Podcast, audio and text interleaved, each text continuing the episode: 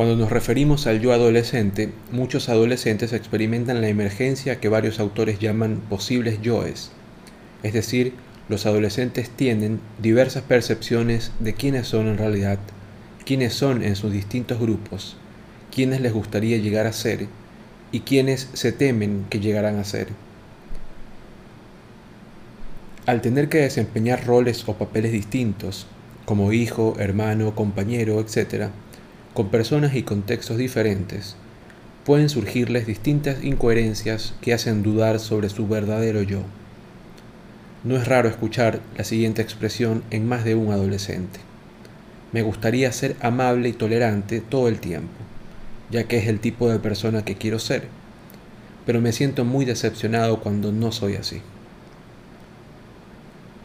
Al comparar su propio yo con una imagen idealizada, el adolescente padece un coste emocional, ya que se da cuenta de que ese yo ideal o fantasías deseadas no es realista.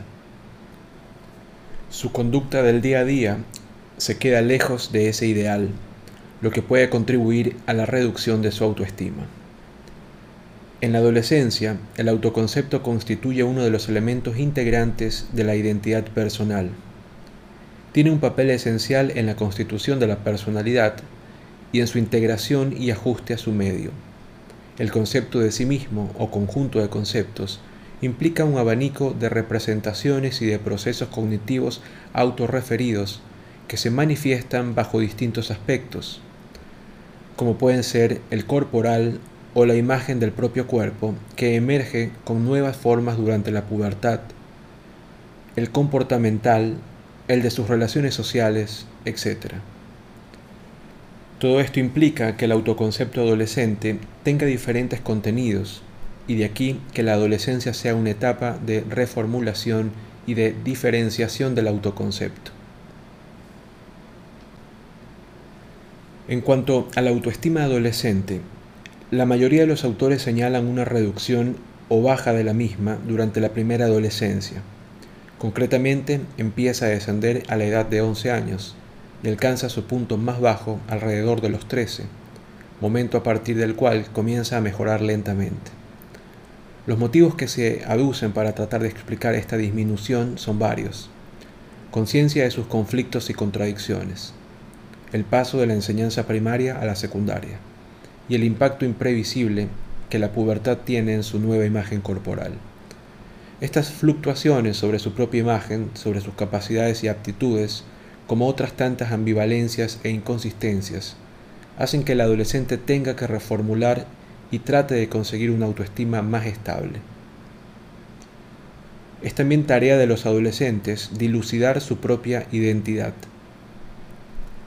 Esta es algo nuclear de la persona, que rige y subyace en otros comportamientos y siempre está presente en la conciencia de su propio sujeto. Es en esta etapa adolescente cuando se empieza a tejer el relato personal, el cual constituye el discurso fundamental de la propia identidad. Como ya señaló Erickson, los adolescentes se enfrentan al desafío psicosocial tratando de alcanzar su propia identidad frente a la confusión de los distintos roles. Mientras que se resuelve esta crisis de identidad, el adolescente tiene que definir la imagen de sí mismo y superar las posibles distorsiones, estas pueden producir una disminución de su autoestima. Durante la adolescencia podemos establecer distintos niveles de la consecución de la identidad. Estos niveles son cuatro. Primero, identidad prematura. Esta se establece antes de que esté consolidada, ya que se salta la fase previa de crisis psicosocial. El adolescente acepta sin más los objetivos y valores de los padres o de otros adultos, como los suyos propios, sin explorar ni analizar otros roles alternativos. Es el ejemplo del individuo que desde niño dice, por ejemplo, que quiere ser médico como su padre. Segundo, difusión de la identidad. Se da una confusión o incertidumbre respecto al camino que elegir, lo que supone una desorientación personal. Tercero, Identidad moratoria. El adolescente está explorando distintas alternativas y tratando de superar esa crisis, aunque sin tomar una decisión definitiva. Cuarto, consecución de la identidad. Logra la misma después de haber superado las dudas previas que se le han planteado. En este nivel, el adolescente tiene respuestas más o menos claras a las tres típicas preguntas. ¿Quién soy? ¿Qué quiero? ¿Y de qué soy capaz?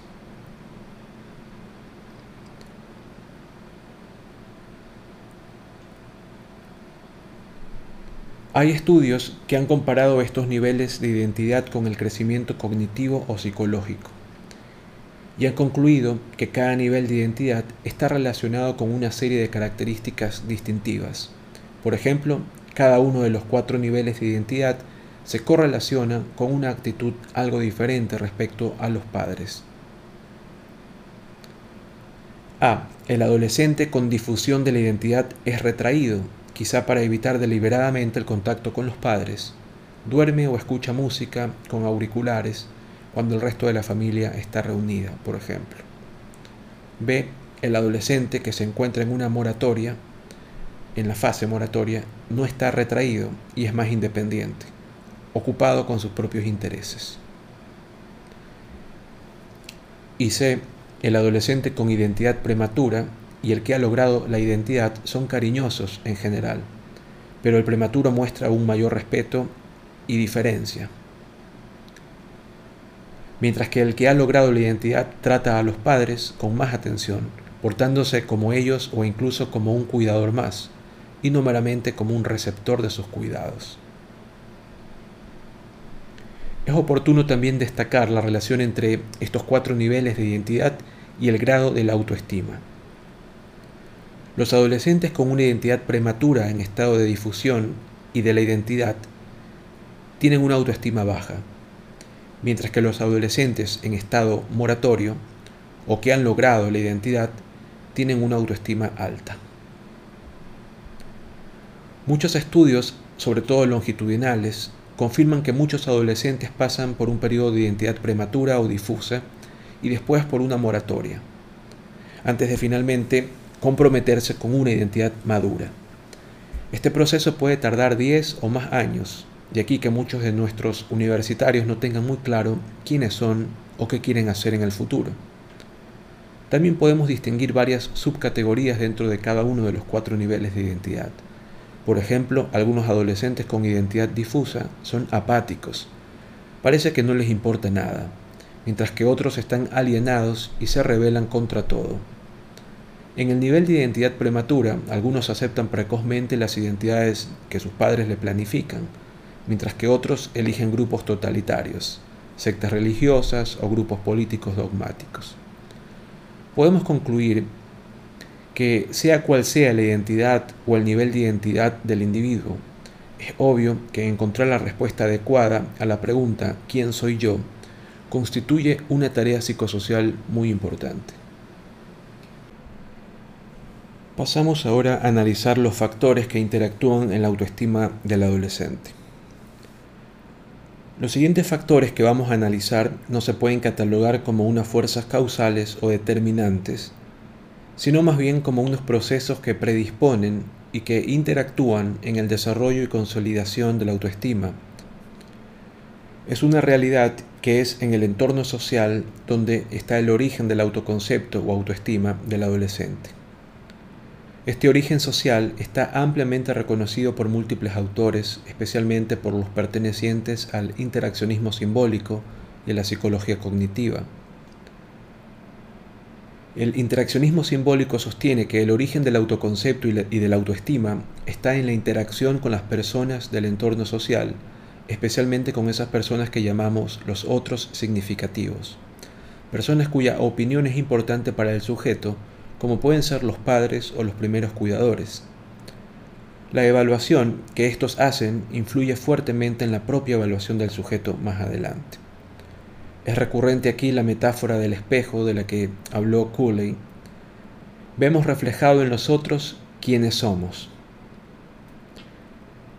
Esto es mucho más cierto si nos referimos a la etapa de la infancia. Existen tres momentos fundamentales en el desarrollo del concepto de sí mismo.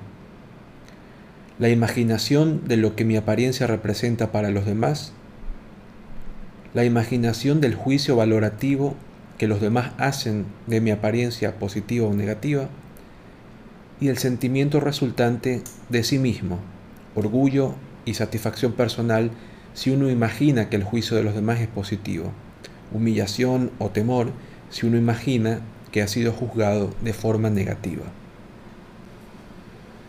Por otro lado tenemos la comparación social, propia de la psicología cognitiva. El adolescente mide y compara sus características personales con los otros adolescentes y también con otros modelos que aparecen en los medios de comunicación social. Es frecuente que los adolescentes utilicen la comparación con otros adolescentes y con otros modelos mediáticos para valorar su aspecto físico, su rendimiento académico o sus gustos.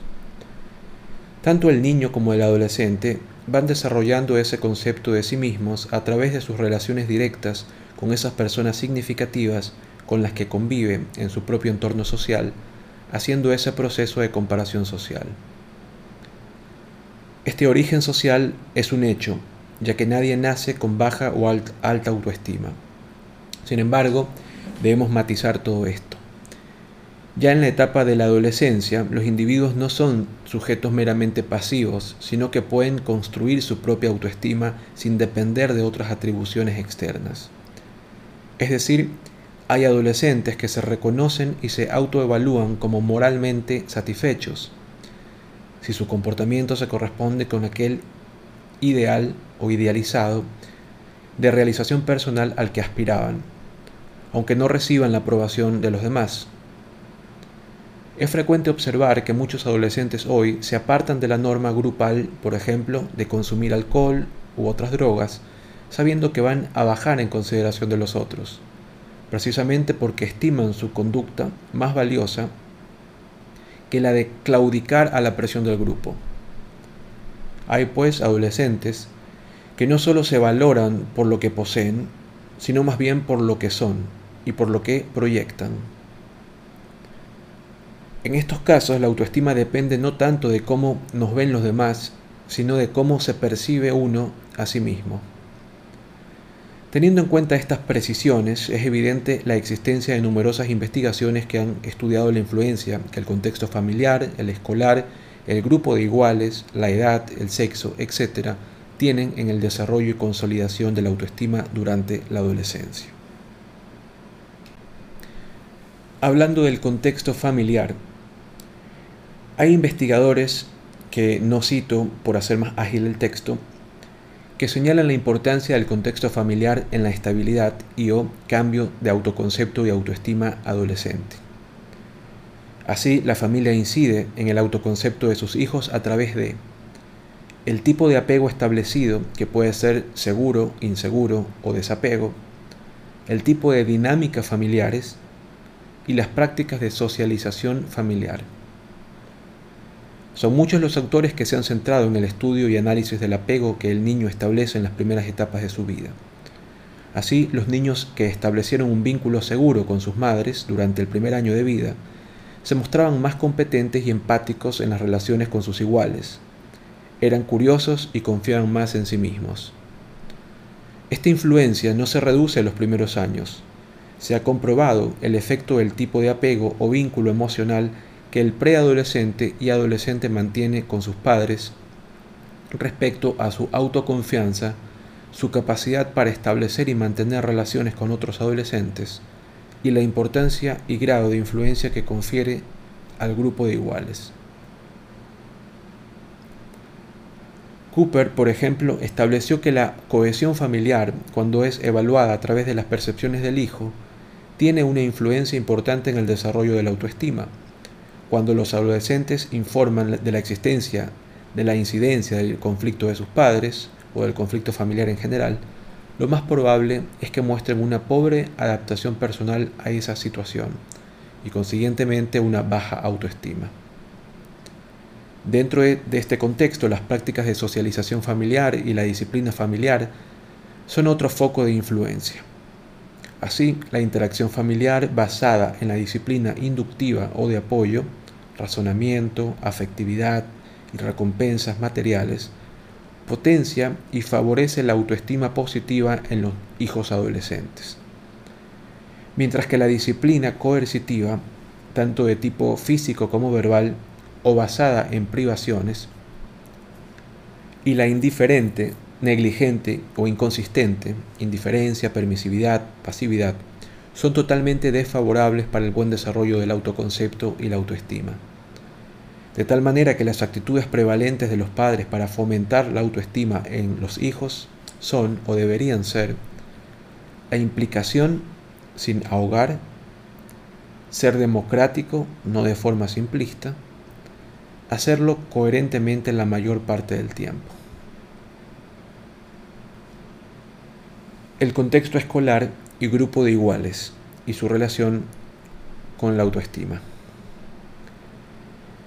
Es precisamente en el contexto educativo donde son muy frecuentes las evaluaciones y comparaciones sobre la capacidad y el rendimiento de los alumnos, no solo en la etapa de educación primaria, sino también en la de secundaria.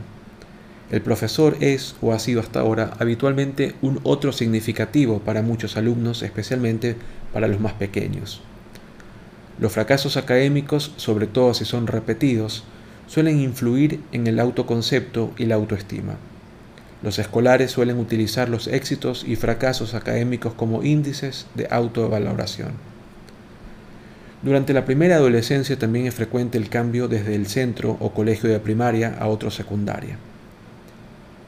Este hecho supone plantear distintos retos y tomar nuevas decisiones lo que puede influir negativamente en el autoconcepto y la autoestima. El grupo de iguales sigue siendo el segundo grupo después de la familia en importancia en cuanto a su influencia en los adolescentes. Este grupo de iguales es un gran referente para la autoestima de los adolescentes. Durante la adolescencia, los rechazos de los otros se, interiorizan como parte de la propia identidad, lo que supone una menor autoestima. Lo contrario sucede si el adolescente tiene una buena adaptación grupal. Es un tiempo especialmente importante en el que el adolescente no solo tiene que tener la experiencia de que él es capaz de amar y de dar afecto, sino también de que él es capaz de recibir aceptación y de ser amado.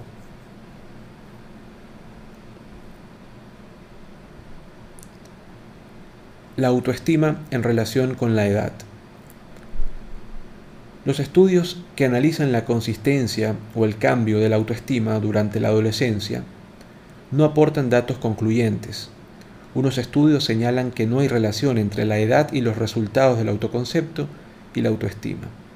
Así pues, el panorama es complejo y en muchas ocasiones contradictorio. Unos sugieren que la autoestima tiende a volverse más positiva durante la adolescencia y la adultez joven, otros, como indicamos anteriormente, indican que se da cierto descenso de la autoestima al principio de la adolescencia, aunque después se recupera.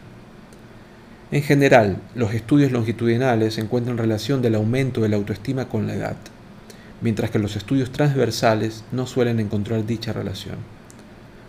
Los posibles incrementos de la autoestima global durante la adolescencia representan un hallazgo real y empírico, que, quiere, que requiere explicaciones teóricas, las cuales podemos resumir en los cuatro puntos siguientes. 1. Muchos teóricos postulan una motivación básica en el adolescente para aumentar su autoestima. Esta motivación se vuelve cada vez más fuerte con la edad durante la adolescencia, ya sea por el propio desarrollo personal, ya sea por los continuos cambios del contexto social que la provocan. 2. Los cambios en el desarrollo de la personalidad pueden ser una explicación, se va dando un mayor realismo sobre el autoideal y un aumento de las habilidades en nuevos roles sociales. Hay dominios específicos en los que el adolescente se valora, ya que los otros aumentan esa valoración sobre ese nuevo comportamiento social. 3. El progresivo aumento de autonomía personal y una mayor libertad de acción durante la adolescencia pueden permitir al adolescente manejar su interacción social de manera más efectiva y así aumentar su autonomía. Por ejemplo, un estudiante de bachillerato tiene generalmente más libertad de acción para elegir sus intereses y amistades que uno de secundaria obligatoria. 4. Posiblemente la autonomía se vuelve más estable y resistente durante los años de la adolescencia, por lo que el impacto de sus iguales se reduce y su autoestima puede crecer más, al no ser influenciada por las evaluaciones a corto plazo de los iguales. Como señalamos anteriormente, es interesante la constatación de que los estudiantes que pasaban del colegio de primaria al instituto o secundaria experimentaban una reducción en su autoestima, mientras que los que pasaban de secundaria al bachillerato no lo hicieron. Autoconcepto y autoestima en relación con el sexo y el género. Durante las dos últimas décadas han surgido un considerable interés en el estudio de las diferencias de sexo y género, del autoconcepto y la autoestima en adolescentes. Algunos sostienen que los chicos tendían a tener una autoestima más alta que las chicas a cualquier edad. Otros manifiestan que la autoestima y el logro académico de las chicas sufren un descenso durante la adolescencia temprana. Estas, además, a los 12 años aproximadamente experimentan una gran disminución de su autoconfianza y en la aceptación de su imagen física. Estas diferencias son confusas cuando nos referimos a un autoconcepto global, aunque hay otros estudios con resultados contradictorios. Las diferencias más consistentes se encuentran en áreas como la habilidad o la apariencia física, donde los chicos demuestran tener niveles más elevados que las chicas, quizá debido a los estereotipos de género o a las prácticas educativas familiares. En un reciente estudio sobre las diferencias de género en autoconcepto en sujetos adolescentes españoles, se concluye que los chicos obtienen mayores niveles de autoconcepto global y emocional que las chicas. Sin embargo, estas últimas alcanzan niveles más altos que los chicos en autoconcepto familiar.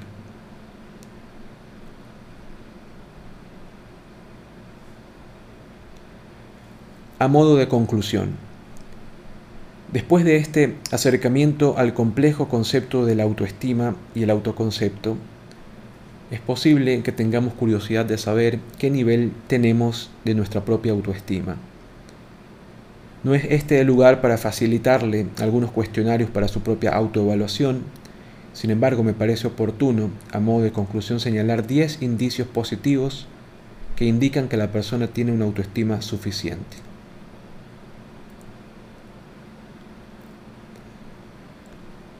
1. Cree firmemente en ciertos valores y principios. Está dispuesto a defenderlos aun cuando encuentre oposición y se siente lo suficientemente seguro o segura como para modificarlos si nuevas experiencias indican que estaba equivocado. 2. Es capaz de obrar según crea más acertado, confiando en su propio juicio, no instinto sin sentirse culpable cuando a otros les parece mal lo que ha hecho. 3. No emplea demasiado tiempo preocupándose por lo que haya ocurrido en el pasado ni por lo que pueda ocurrir en el futuro. 4. Tiene confianza básica en su capacidad para resolver sus propios problemas, sin dejarse acobardar por fracasos y dificultades. Quinto, se considera y se siente igual como una persona a cualquier otra persona. Ni inferior ni superior, sencillamente igual. Y reconoce diferencias en talentos específicos, prestigio profesional o posición económica. 6. Da por supuesto que es interesante y valioso para otros, por lo menos aquellos con quienes se asocia. 7. No se deja manipular por los demás, aunque está dispuesto a colaborar si le parece apropiado y conveniente. 8. Reconoce y acepta en sí mismo una variedad de sentimientos y pulsiones, tanto positivas como negativas, y está dispuesto o dispuesta a revelarlas a otras personas si le parece que vale la pena. 9. Es capaz de disfrutar de diversas actividades como trabajar, leer, jugar, holgazanear, caminar, charlar, etc. Y 10. Es sensible a las necesidades de los demás, respeta las normas de convivencia generalmente aceptadas y sabe que no tiene derecho a medrar o divertirse a costa de los demás. Estos son algunos indicios para que nos autoevaluemos o apliquemos dicha evaluación a adolescentes o niños a nuestro cuidado.